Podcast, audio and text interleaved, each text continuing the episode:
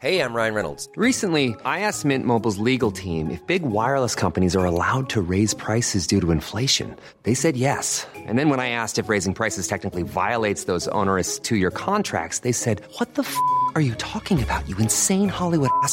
So to recap, we're cutting the price of Mint Unlimited from $30 a month to just $15 a month. Give it a try at mintmobile.com slash switch. $45 up front for three months plus taxes and fees. Promo rate for new customers for limited time. Unlimited more than 40 gigabytes per month. Slows. Full terms at mintmobile.com.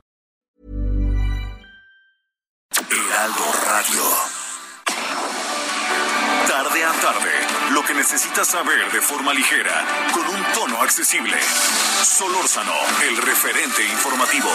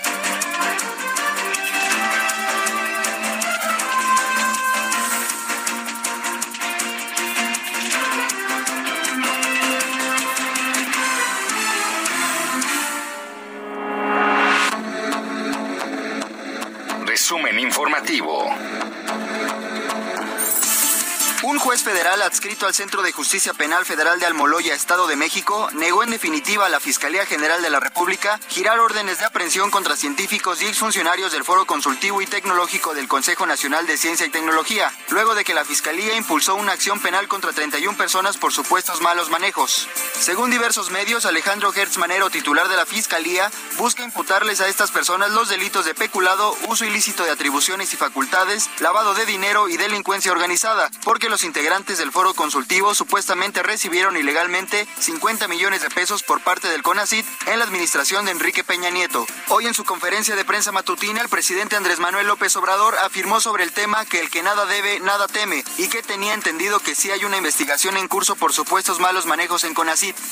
El secretario de Relaciones Exteriores, Marcelo Ebrard, sostuvo que será muy difícil reducir la violencia en México si es que en Estados Unidos no se asume la corresponsabilidad que existe a través de la disponibilidad para la adquisición de armas que persiste en ese país. El funcionario aclaró que no pretende excusar a México en lo que le corresponde para abatir la violencia al interior de sus fronteras, especialmente en lo que le corresponde a controlar el ingreso ilegal de armas, su distribución y uso entre grupos criminales. Finalmente, el canciller subrayó que la demanda presentada por el gobierno mexicano en las Cortes estadounidenses es un litigio que se ha preparado en los últimos años. La Oficina de Control de Activos Extranjeros del Departamento del Tesoro de los Estados Unidos incluyó a Sergio Valenzuela Valenzuela y a otros siete subordinados en su lista negra de narcotraficantes de conformidad con una ley de designación de capos de narcóticos extranjeros. Para el gobierno estadounidense, Valenzuela es el jefe de plaza del cártel de Sinaloa en Nogales, Sonora, desde donde supervisa el envío de toneladas de fentanilo y otras drogas de Estados Unidos, brindando apoyo financiero y tecnológico a Ismael El Mayo Zambada, quien se halla en esta misma lista desde el 2002. Desde septiembre de 2018 existe una acusación federal por tráfico de drogas en una corte del Distrito Sur de California en contra de Valenzuela, quien actualmente se considera un fugitivo por dichos cargos. El presidente Andrés Manuel López Obrador confirmó que ya se tomó la decisión de vacunar contra el COVID-19 a un millón de niños que tienen alguna enfermedad o discapacidad, tal como ya había informado el subsecretario de Prevención y Promoción de la Salud, Hugo López Gatel. En la conferencia de prensa matutina desde Palacio Nacional, el mandatario mencionó que este proceso ya se inició y se realizará de acuerdo con el Plan Nacional de Vacunación. Sin embargo, el mandatario recordó que las decisiones en cuanto a vacunación de menores de edad deben tomarse de acuerdo a las recomendaciones médicas. Esperamos sus comentarios y opiniones en Twitter. Arroba Javier Solórzano. Arroba Javier Solórzano.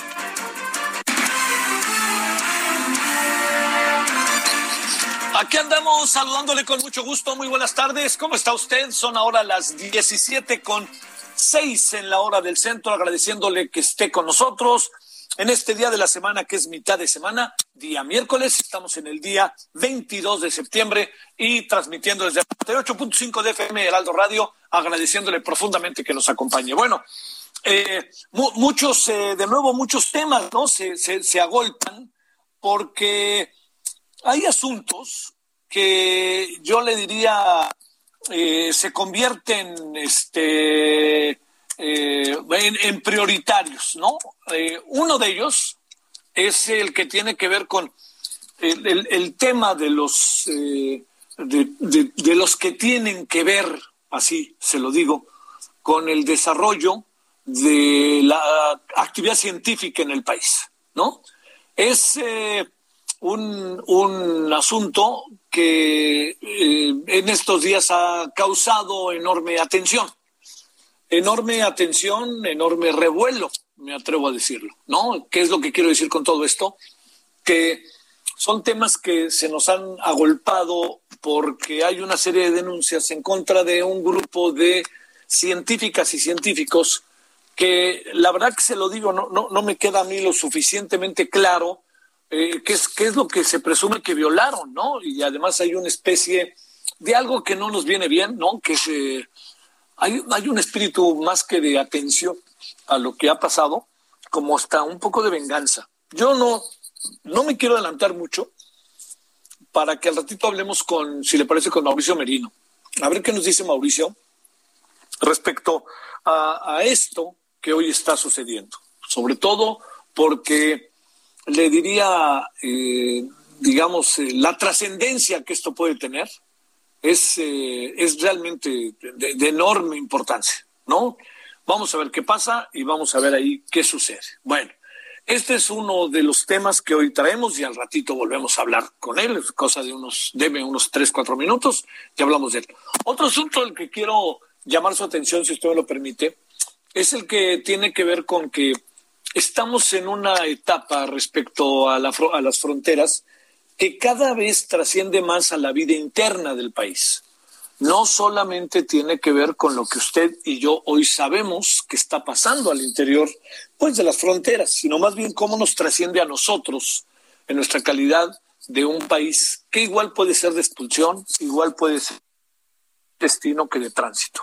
Entonces, estamos hoy, este nuestro país, metido eh, en una, me atrevo a decir, eh, problemática, y fíjese, si usted me permite, diría también, y en una oportunidad para poder resolver uno de nuestros asuntos que hoy se convierten en, eh, en, en los asuntos más importantes que tiene el país enfrente. temas que se vuelven, perdóname, hay muchos temas que nos vuelven locos. Hay muchos temas que uno dice, bueno, ¿por dónde va esto? ¿Por dónde va esto otro? Pero aquí déjeme decirle que el problema radica en cómo está trascendiendo a la vida cotidiana de algunas eh, comunidades, de algunos lugares de nuestro país. Em, ¿Qué está pasando como lo hemos tratado de seguir de manera muy puntual en Tapachula? ¿Y qué está sucediendo más allá de Tapachula, le diría yo, qué está sucediendo con todo lo que sucede en este momento en Acuña, que estamos hablando de la frontera norte?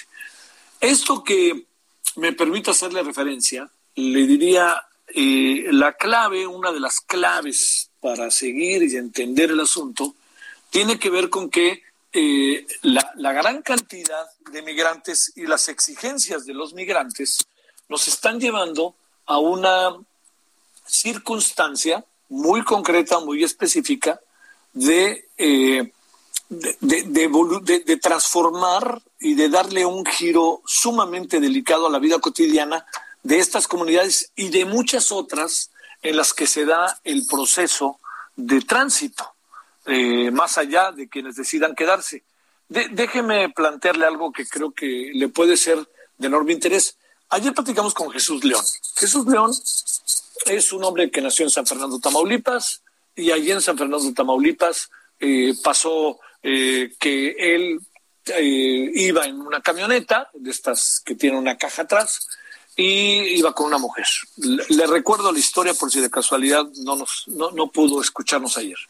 Entonces, vamos ahí, va, él con la camioneta, él va ahí haciendo sus, este, el viaje y de repente ven el camino de San Fernando a Reynosa, iba a Reynosa a comprar medicinas, llegando ahí, pasando San Fernando, entrando ya en los 140 kilómetros, que pues sí son muchos, uno lo sabe, pero que pues este iba para una, para una, buscando una medicina, pues resulta que a la mitad del camino ve a algunos haitianos y él dice, pues les voy a dar un aventón.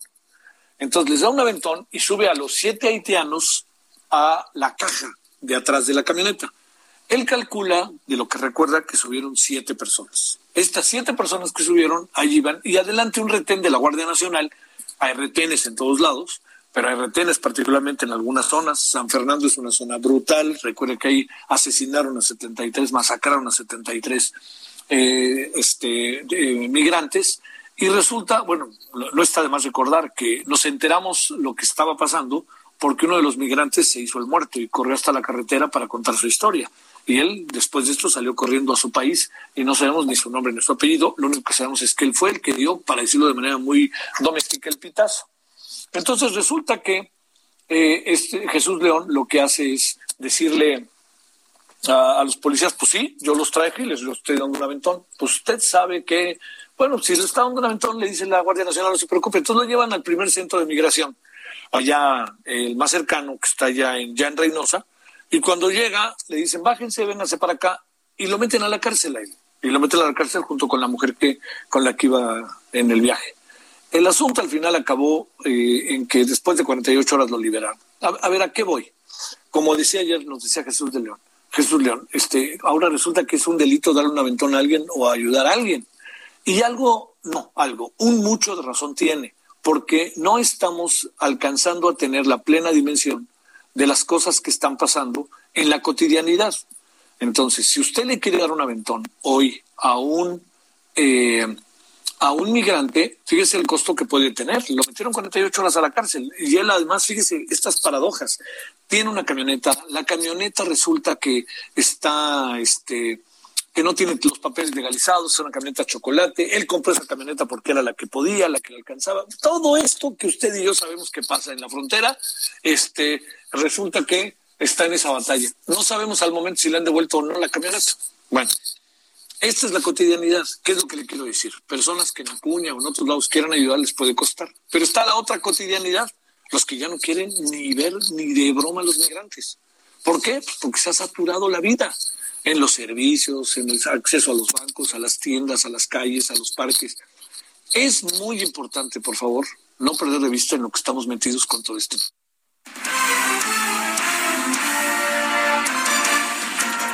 no perder de vista que tenemos en este momento a una buena cantidad de migrantes en el país y que algo tenemos que hacer. Bueno, ahora son las 17 con 14 en la hora del centro. Eh, vamos a, conversar sobre el tema. este, me dicen si estamos ya listos. Para, vamos a conversar con el tema de eh, importante tema que tiene que ver con lo que eh, hay una demanda en contra de un grupo de 31 científicos y científicas mexicanas por parte de CONACIT. Entonces, si a usted le parece, eh, yo le diría, vámonos con ello, vamos a hacer nuestro primer, este, vamos allá hasta la estación y después, si le parece, regresamos ya, primero, antes de ir con, con este con toda la información que tenemos con, eh, a ver si podemos conversar con Mauricio Merino. Si a usted le parece, vamos, eh, aquí andamos, le agradecemos que nos acompañe y estamos ya de vuelta en cualquier momento. Solórzano, el referente informativo.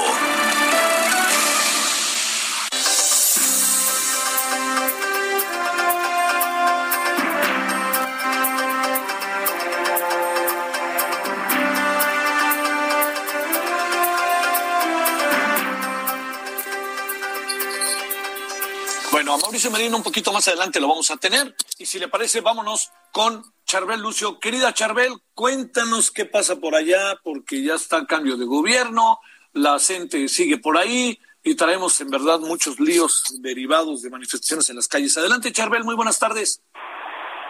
Así es, muy buenas tardes. Ya estamos a días de que cambie el gobierno y no se ha resuelto este tema de los adeudos con el magisterio michoacano, por lo que la sesión 18 de la gente anunció eh, la próxima instalación de un plantón, la toma de casetas y bloqueos de carreteras en demanda de estos salarios para 28 mil educadores estatales. Gamaliel eh, Guzmán Cruz, quien es secretario de la Gente Michoacán, dijo que para mañana y el viernes el magisterio llevará a cabo actividades en todas las regiones. Entre estas acciones de presión mencionó eh, la toma de casetas, el cierre de puntos carreteros y también cierre de instalaciones de petróleos mexicanos.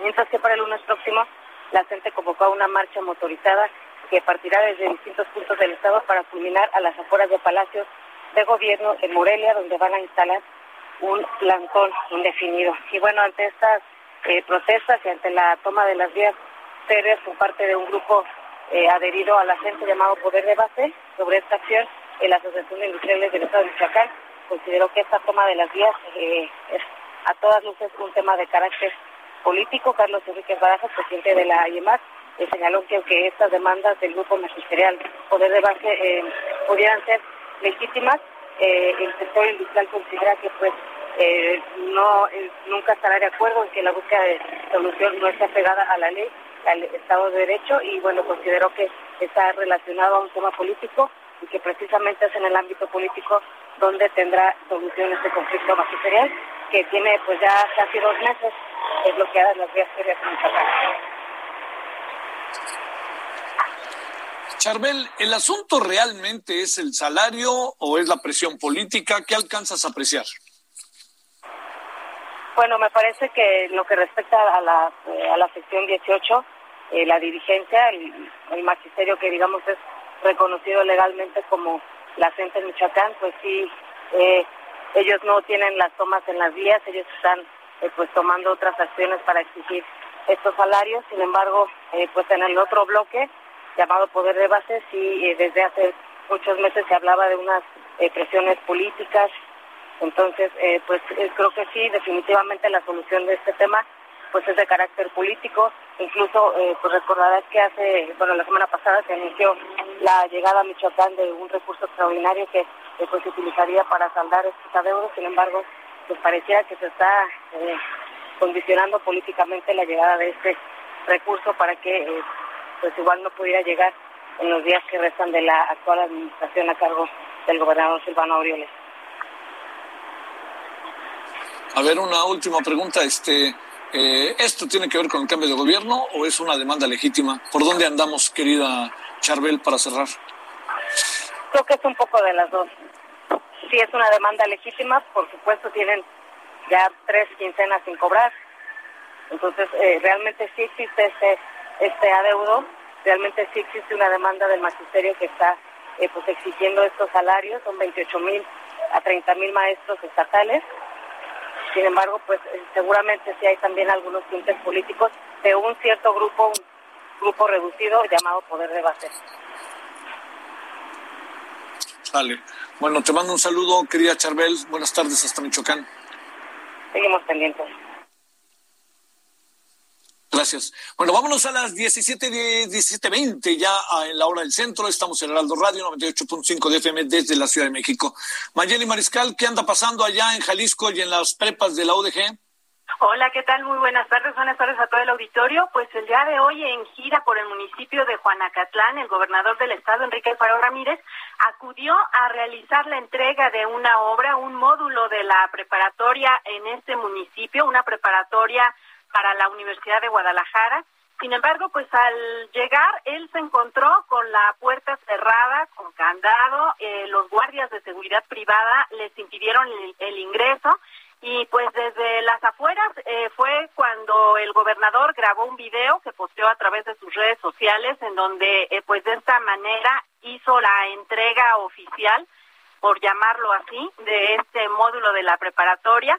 El rector eh, general Ricardo Villanueva, el rector de la Universidad de Guadalajara, eh, respondió al gobernador y dijo que el lunes él acudió a la Secretaría General para solicitar que se reagendara esta entrega debido a que pues el día de hoy se tuvo en Guadalajara la visita del Premio Nobel de Literatura Mario Vargas Llosa y el rector pues no iba a poder acudir a esta entrega, a este evento de entrega y sin embargo pues bueno, el gobernador asistió y grabó su video para decir que se estaba entregando esta obra. Incluso dijo que, bueno, esta es una muestra de que la actual administración va a mantener eh, pues el apoyo sobre todo a, los alumnos de la Universidad de Guadalajara para que se garantice el ingreso al bachillerato general. Esa es la información, Javier. oye, están rotas lanzas ahí entre la UDG y el, y el gobernador, ¿verdad? Sí, de hecho ya tiene eh, pues algunas semanas ya, eh, luego de que se redireccionaran 140 millones de pesos que estaban eh, etiquetados para construir un museo de ciencias naturales en el complejo eh, cultural universitario. Estos fondos se destinaron o se van a destinar para concluir el Hospital Civil de Oriente que se ubica en el municipio de Tonalá, a lo cual pues ha sido eh, pues un constante pues y diretes de parte de la Universidad de Guadalajara, de parte del mandatario estatal, en donde eh, pues han estado luchando porque no se redireccionen estos recursos. Un saludo, Mayeli. Buenas tardes allá hasta Guadalajara. Excelente tarde para todos. Gracias. Bueno, vámonos, eh, Cintia Stettin. ¿Dónde anda, Cintia? ¿Qué cuenta el PAN? Buenas tardes. ¿Qué tal? Muy buenas tardes, Javier, aquí al auditorio. Pues el PAN en el Congreso de la Ciudad de México anunció que por segunda ocasión solicitará la comparecencia del titular de la Agencia Digital de Innovación de la Ciudad de México, José Antonio Peña Merino, con objeto de aclarar la opacidad alrededor de las cifras de mortalidad por COVID-19. El diputado local Federico Dorin y el actual presidente del PAN en la Ciudad de México, Ernesto Sánchez, refirieron que esto con la intención de que se expongan las cifras públicas por, muerte, por muertes de este virus en la capital, ya que el número de 49.940 fallecimientos que a la fecha se tienen puede ser un maquillaje, pues ellos dicen habría más muertes de las reportadas. Indicaron que el gobierno ha incumplido, pues lleva más de 101 días sin actualizar los datos sobre los fallecimientos, sobre la mortalidad en la página de datos abiertos de la Ciudad de México y por lo tanto dicen ellos esto es una sospecha de que eh, pues el titular de la Agencia Digital de Innovación busca pues eh, justo eh, pues mantener en secreto estas cifras en medio de todas estas declaraciones de las aspiraciones electorales de la jefa de gobierno Claudia Sheinbaum. Comentarte pues que esta propuesta la llevarán al pleno del Congreso de la Ciudad de México el día de mañana y eh, justo eh, se aprobará o se, se rechazará de acuerdo a al número de votos que obtenga. Es la información que tenemos hasta el momento, Javier. Bueno, o sea que tiene que ir a tiene que ir la señora, el señor a decir cómo qué tan ciertas son las cifras COVID. Oye, en la Ciudad de México ya estamos a nada de llegar al millón, ¿eh? De contagios. Es correcto, Javier, pues esa, esa justo es la propuesta. La propuesta es que vaya el titular de la agencia digital eh, Pepe Merino, como conocemos, y que vaya a exponer estas cifras que se las explican los legisladores. Sale. Gracias, Cintia. Pausa, estamos de vuelta. Ahorita regresamos, vamos a hablar de los científicos.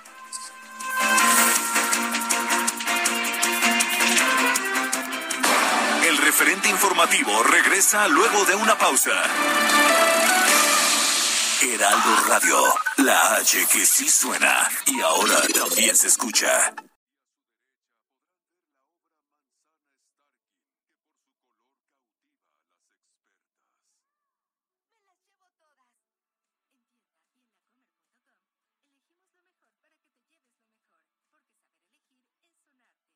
Heraldo Radio. Estamos de regreso con el referente informativo.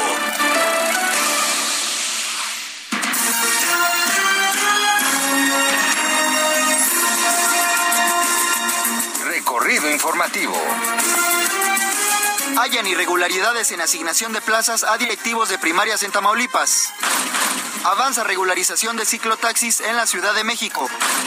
Cofepris autoriza ensayo en México de la fase 3 de la vacuna anticovid de Inovio, informó Marcelo Ebrard. Menores de edad amparados reciben vacuna anticovid-19 en Jalisco. Tras falla en la línea 2 del cablebús, exigen un supervisor en cada estación.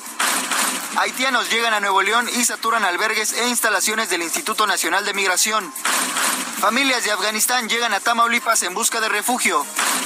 Según la Organización Mundial de la Salud, casos de COVID-19 bajan en el mundo por segunda semana consecutiva. Sismo de magnitud 6.5 se registra frente a la costa de Nicaragua. No hay amenaza de tsunami. ONU critica deportaciones masivas de inmigrantes haitianos. Esperamos sus comentarios y opiniones en Twitter. Arroba Javier Solórzano. Arroba Javier Solórzano.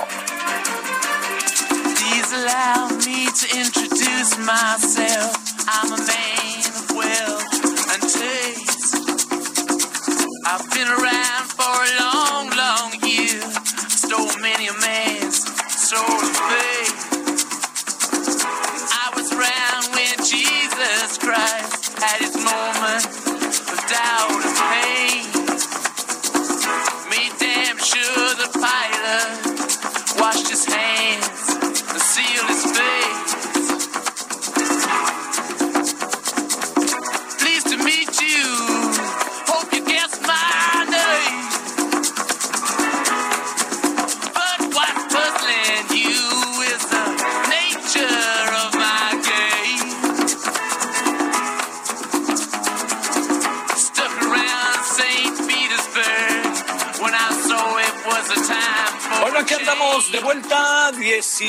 17 horas con 32 minutos en la hora del centro, día miércoles, gracias que sigue con nosotros.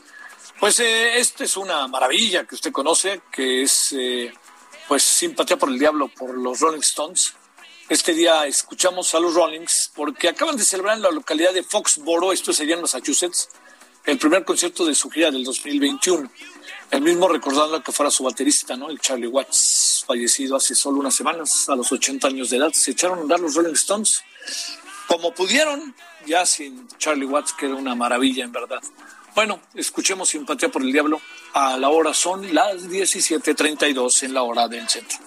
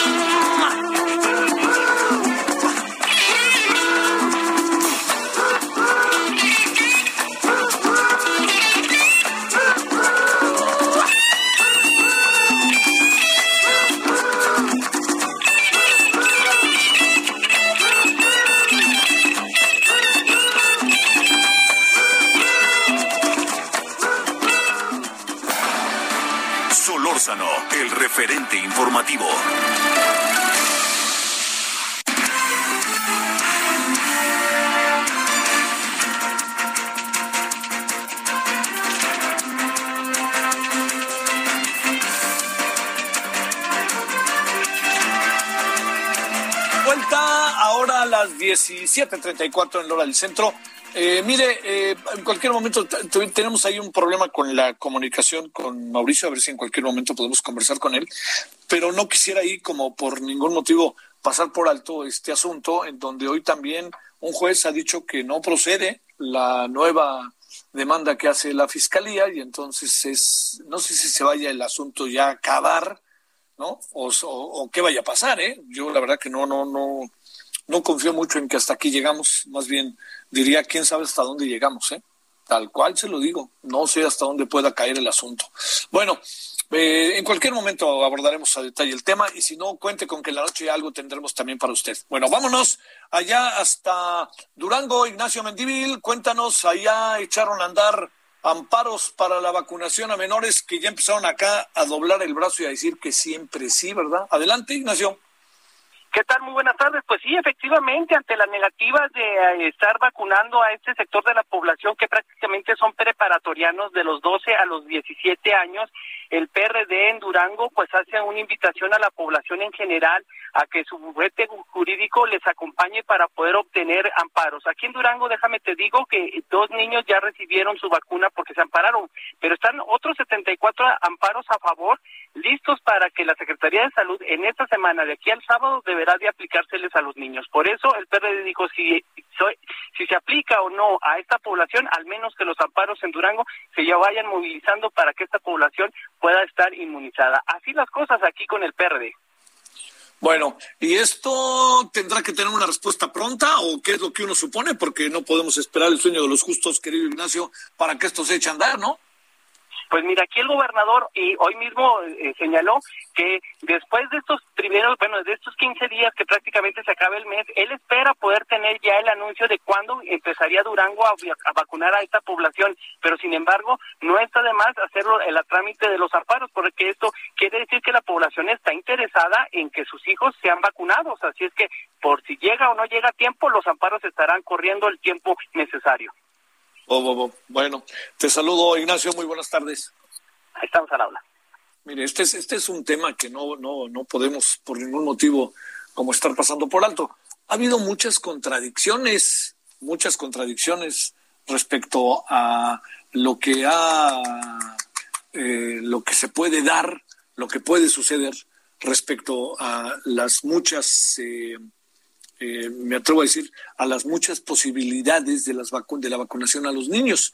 El, el gobierno, en este sentido, pues en, mi opinión, ha, ha sido un cuanto tanto contradictorio, ¿no? No- Uno no, no sabe exactamente qué es lo que puede, lo que puede suceder eh, cuando el mundo empieza a vacunar a sus menores y el gobierno plantea cosas como las que plantea, que si uno lo vacuna, entonces le quita la vacuna al que es este mayor, entonces no se vale, y entonces, ¿qué tenemos que hacer? Con estas declaraciones de un personaje que cada vez se vuelve, se lo digo, ¿eh? un poquito, me atrevo sin exagerar, cada vez se vuelve más prescindible. Lo que pasa es que lo hacen eh, prescindible de todas, todas, este, porque piensan quizá que darlo de baja significaría eh, que en este momento estuviéramos bajo condiciones en las que eh, pudiéramos, fíjese, ¿no? Lo que son las cosas, eh, acabar eh, con una estrategia respecto a los niños bastante, me atrevo a decir, ¿no? Bastante contradictoria y además muy señalada, ¿no? No sé qué piense usted, pero a los niños hay que pensar en la vacunación. Menores de 12 a 17 años eh, han dicho que sí, luego dicen que no y ahora otra vez dijeron que sí. Entonces se vuelve, es decir, no hay, no hay quiénes son los, los de primera y quiénes son los de segunda, sí podemos dividir a la población o qué. Y además, pues sí, está confirmado que son más proclives los mayores, pero los niños están exentos, ya nos dimos cuenta que no. Tenemos niños que han muerto, tenemos niños que la han pasado bastante mal. ¿No? Y los papás no se diga, y luego traemos otros líos con la vacunación con niños o con medicamentos para niños, que bueno, ya sabemos, ¿no? El presidente dice, hágame favor que las farmacéuticas, no, no, no, no, no, bueno, que las farmacéuticas decidieron hacerle pues un complot, ¿no? Y que están manipulando a los padres de familia. No puede ser, ¿no? Para que los padres de familia salgan a las calles y protesten contra él y la 4T. La verdad, la verdad, la verdad, hay algo que no podemos perder de vista. El mundo no empieza ni termina con el presidente de la República, ni con Morena, ni con este sexenio. El mundo es muy amplio, es muy diverso. Hay muchas formas y también hay muchos reclamos. Y los reclamos, algunos yo no dudo que tengan una intención de complot o de perversidad, pero hay otras cosas que, por favor, están a la vista muchas cosas. Bueno, a ver, bueno, Leonardo Núñez, vamos a otro tema. Gracias, Leonardo, que estás con nosotros, investigador de Mexicanos contra la corrupción y la impunidad.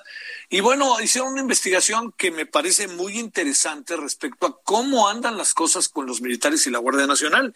Y escuche usted lo que ha trabajado Leonardo y el equipo de Mexicanos contra la corrupción y la impunidad. Leonardo, te saludo con gusto. ¿Cómo has estado? Buenas tardes. Mi querido Javier, muy buenas tardes. Encantado siempre de poder platicar contigo. Muy bien. El gusto es nuestro. A ver, ¿qué? Les estamos dando lo que quieran, ahora sí que ni en feria, ¿no? Vámonos con todo, a ver, cuéntanos. Claro, pues lo que lo que tenemos es, que eh, eh, eh, con todas sus letras nuestro estudio se titula Los militares y la Guardia Nacional. Recursos en aumento, simulación, discrecionalidad y opacidad. ¿Por qué? Porque cuando cuando vemos el, el, tema de la Guardia Nacional, una de las grandes controversias ha sido que en la Constitución se mandató que debía ser una fuerza policial y una fuerza civil. ¿no? Y desde el principio el presidente dijo, eh, una vez que se aprobaron las leyes, fue, esta es una corporación civil tan civil que, miren, está comandada por la Secretaría de Seguridad y Protección Ciudadana, ¿no? Y la, la, la Secretaría de la Defensa nos va a ayudar solamente a que la Guardia adquiera las capacidades necesarias para que sea una fuerza por sí misma. ¿no? De hecho, la, la Constitución dice que todos, eh, la, la, la, Secretaría de la Defensa solamente va a participar durante los primeros cinco años en tanto la Guardia Nacional desarrolla su estructura, capacidades e implantación territorial. Eso es lo que dice la Constitución. Lo que estamos encontrando en este estudio, en el cual nos, nos concentramos en muchas fuentes de información, pero principalmente en datos presupuestales, es que la Guardia Nacional, a pesar de que tiene una cantidad enorme de recursos, no para darte un, la, cifra de 2022 propuesta, son 60 mil millones de pesos. Es como tener el presupuesto de la UNAM y de la, del Politécnico combinados, ¿no? O es más grande que el presupuesto de la Secretaría de Comunicaciones y Transportes. Pero cuando nos metemos a las tripas de ese presupuesto, hay tres cosas que llaman la atención. El primero es que la Guardia Nacional no paga la nómina de la mayoría de sus elementos eh, por contradictorio que parezca, cuando uno revisa el, presupuesto de la Guardia Nacional, resulta que solamente el 41% de los 101 mil elementos tiene una plaza dentro de la Secretaría de Seguridad. Eso quiere decir que 59% de los elementos que se supone que son de la Guardia Nacional están en el ejército. Nunca han dejado de cobrar ahí, nunca han dejado de pertenecer al ejército y entonces pues nunca han sido realmente elementos de la Guardia Nacional, más que en, el, los dichos. El segundo tema que creo que es todavía más revelador, es que cuando revisamos los cuarteles de la Guardia, ¿no? El presidente nos ha dicho que hasta el momento se han inaugurado 190 cuarteles de 500 que se plantean eh, eh, construir. Revisando el presupuesto de la Guardia Nacional desde que eh, surgió en 2019 y hasta la fecha, nunca ha presupuestado ni ha gastado un solo peso en inversión para la construcción de obra pública. Es decir, la Guardia Nacional no ha pagado ni un solo peso para construir los cuarteles que supuestamente son de ella. Quien los ha construido y quien los ha pagado ha sido la Secretaría de la Defensa Nacional. Y lo que estamos descubriendo también gracias a trabajos periodísticos, porque la Secretaría de la Defensa lo tiene reservado por cuestiones de seguridad nacional, es que además esos bienes inmuebles no solamente los construyeron y los pagaron los militares, sino que son de ellos. Nunca fueron de la Guardia Nacional. Oh, oh. Entonces, la Guardia ni paga la mayoría de la nómina, ni la Guardia es dueña de sus instalaciones, y el último, eh, la cereza del pastel es que los equipamientos y los vehículos, ¿no? Que en el desfile vimos cientos y cientos de eh, patrullas y, vehículos de la Guardia Nacional eh, y, equipamiento. Cuando revisamos el presupuesto, resulta que en todos estos años la Guardia solamente ha pagado 43 millones de pesos en vehículos de equipo y transporte, que con eso podría pagarse pues, alrededor de 30, 40 camionetas de las miles que dicen tener. ¿Por qué? porque esos equipamientos, esos vehículos también han sido adquiridos y son propiedad de la Guardia Nacional, de, de, la Secretaría de Defensa Nacional. Del, del Ejército y de la Marina, sí. Exacto, y entonces el, el, gran tema o, la gran conclusión de todo esto es que desde 2019, desde el principio, eh, hemos tenido este, este, esta ficción en la cual se dice que se busca que la Guardia Nacional no tenga un camino aparte al de las Fuerzas Armadas, pero nunca fue así, ¿no? Y, y, y eh, lo que realmente, para lo que realmente se usa el presupuesto de la Guardia Nacional es para pagar gastos corrientes. ¿no? Cuando revisamos su estructura de gastos, el, presupuesto se utiliza para pagar gasolina, servicios, ¿no? luz, electricidad, teléfono, eh, seguros médicos y, alguna parte del vestuario. Todos los demás cosas importantes están en manos del ejército. ¿no? Y entonces, pues esta, esta propuesta que el presidente tiene de, incorporar a la Guardia Nacional formalmente a la Sedena, no para que no se nos vaya a echar a perder, en realidad no es una propuesta de ahorita, sino es eh, ha sido el objetivo desde el inicio, a pesar de que la Constitución dice que no debería ser así.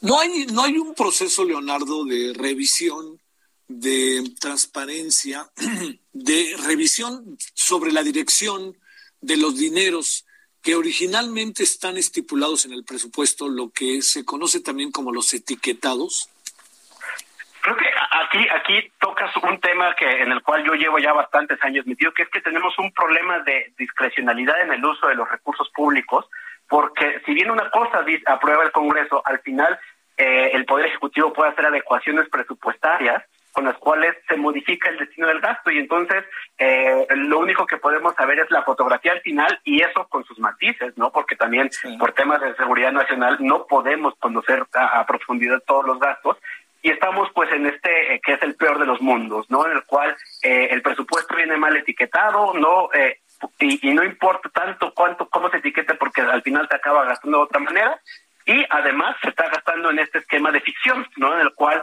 solamente se están acumulando ahí recursos sin que sea muy claro para qué se van a usar y la Sedena ya da casi casi como un hecho que esa esa bolsa de recursos y esa corporación va a ser suya porque mantiene el control de absolutamente todo. ¿En qué acaban las cosas entonces, Leonardo? La Guardia Nacional es una es una ficción. Entiendo que está en las calles y todo, pero en términos estrictos acaba siendo más bien un brazo paralelo al ejército, dependiente del ejército, o qué es lo que pasa. Claro, lo, justamente en donde en donde acabamos es, es en este ejercicio de vulneración de la Constitución, no, donde no es ni una ni un cuerpo civil, no es ni un cuerpo policial, es un cuerpo abiertamente militar que además no el presidente ya está en intención de que la, se haga una reforma constitucional para absorberla, pero incluso si esa reforma no pasa, hoy ya estamos en esta situación de facto que se suma a la, a la preocupación sobre la creciente cantidad de funciones que los militares están ejerciendo, lo que va de la mano con un montón de recursos que, y se materializa la, en la absorción de la Guardia Nacional, van a convertir a la Secretaría de Defensa Nacional en la Secretaría de Estado la segunda Secretaría de Estado, con más presupuesto de todo el sistema político y menos sujeta a controles democráticos y a controles eh, eh, de fiscalización. Y entonces pues, estamos en el peor de los mundos. Las dos cosas están para correr, Leonardo, porque, digamos, este, le das el, el presupuesto, pues da dinero, da recursos, pero da poder. No nos hagamos. Efectivamente, y, y, creo que ese es también uno de los llamados de atención que queremos hacer con esto, porque justo donde está el dinero están las prioridades, no siempre se ha dicho, no, y lo que tenemos aquí es que los recursos se están entregando de una manera descontrolada, tan descontrolada que imagínate, eh, para, para 2022 eh, el proyecto de presupuesto plantea darle un incremento de 70% a la Guardia Nacional, casi 25 mil millones de pesos, pero, esa, pero esos recursos están etiquetados en una categoría que se llama provisiones para contingencias y otras erogaciones especiales, ¿no? Donde lo más que sabemos es que está clasificado para otras erogaciones especiales. Ahí está, ahí va a estar 36% del, del presupuesto de la Guardia Nacional, que básicamente es, pues quién sabe en qué se va a gastar, ¿no? Eh, y eso es lo que, si no se le mueve ni una coma al presupuesto propuesto, como seguramente va a suceder, así se va a aprobar.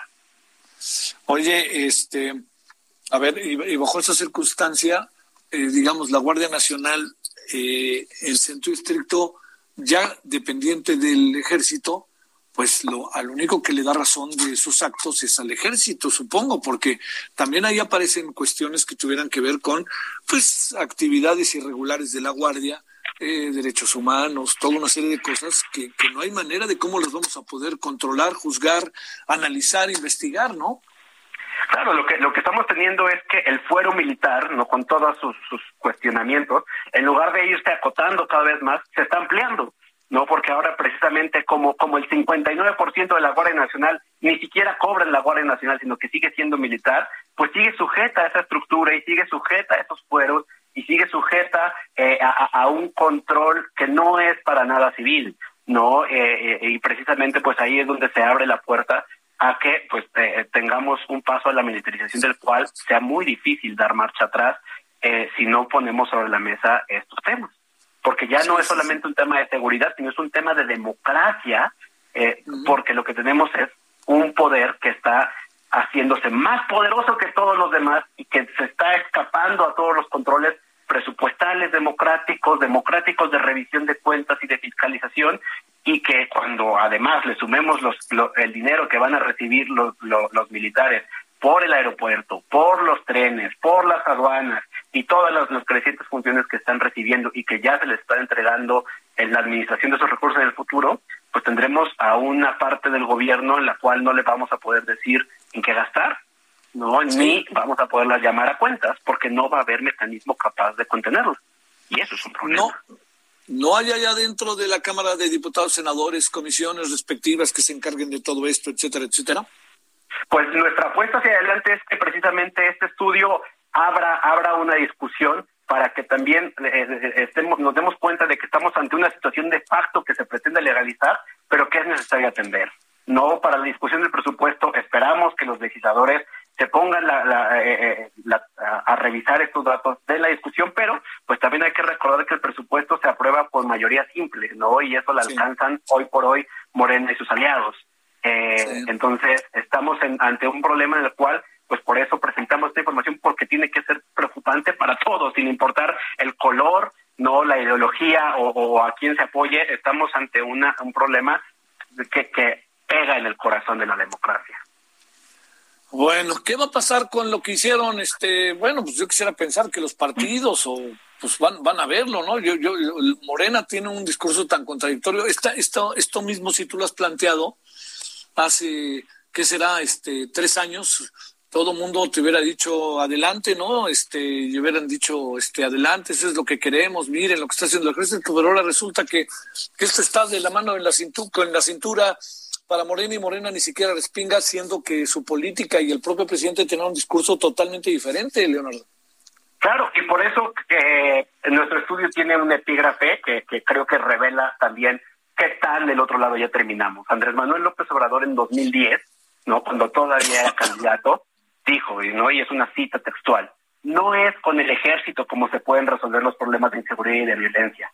No podemos nosotros aceptar un gobierno militarista. Además, esto no le conviene ni siquiera a la misma institución militar. Hay que cuidar a esa institución que es el ejército, que no se utilice para suplir las incapacidades de los gobiernos civiles. Por eso votaron muchos, por eso votamos muchos, eh, porque precisamente todos los riesgos que implica una militarización hoy pues los estamos dando eh, y sin chistar demasiado. Te mando un gran saludo, Leonardo, y muchas gracias. Mi querido Javier, encantado. Y solo invitarlo a tu público a que lo consulte en nuestro estudio en contralacorrupción.mx. Sale, muchas gracias. Carlos Navarro, vamos cerrando, si te parece. Pues Javier, te saludo con gusto a ti al auditorio y comentarte que el rector de la UNAM, Enrique Graue, manifestó su respaldo a los 31 científicos quienes son perseguidos por la Fiscalía General de la República. Hoy, en, la, en el evento de la cancelación de la estampilla postal por los 100 años del escudo y lema universitarios en el Palacio de Minería, el rector dijo que es inevitable esta situación y además se permitió afirmar que la Universidad Nacional Autónoma de México reitera su confianza en la correcta y proporcionada aplicación de la justicia. Recordemos que la Fiscalía está persiguiendo a estos 31 científicos por una denuncia que puso la actual directora del CONACYT, Javier, así es que el respaldo de la UNAM lo tienen los 31 científicos perseguidos por la Fiscalía. Este es el reporte, Javier. Vale, muchas gracias. Hasta luego.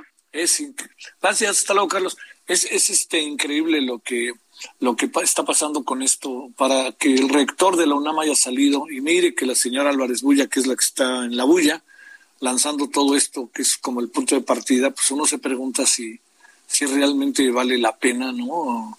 Entrar en un tome y daca como el que estamos entrando con los científicos, ¿no? Me permito afirmar que la UNAM reitera su confianza en la correcta y proporcionada aplicación de la justicia y creemos firmemente en la división de poderes y en su autonomía con respecto irrestricto a la defensa de los posibles involucrados. No dice mucho el, el rector, pero sí acaba diciendo que no puede pasarse por alto eh, a este evento ante la creciente preocupación y desasosiego que ha surgido entre la comunidad académica eh, nacional por este despropósito. Bueno, algo más, ahí está más que claro, ¿no? Bueno, oiga, pues este nos vamos, eh, de, digamos, eh, a estos asuntos que, que, hoy traemos, que están ahí muy en la mesa, que de repente es importante reflexionar, no los perdamos de vista. Por lo pronto, pásela bien. Ahí nos vamos. Hasta aquí, Solórzano, el referente informativo. Heraldo Radio, la HCL se comparte, se ve y ahora también se escucha.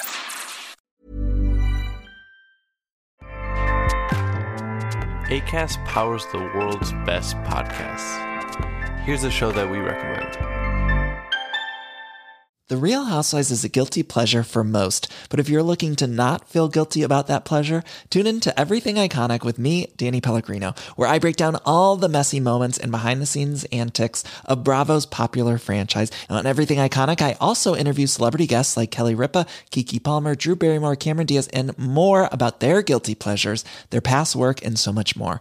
So if you're pop culture obsessed and find yourself watching way too much reality TV like me, tune in to Everything Iconic with Danny Pellegrino wherever you listen to podcasts. ACAST helps creators launch, grow, and monetize their podcasts everywhere. ACAST.com.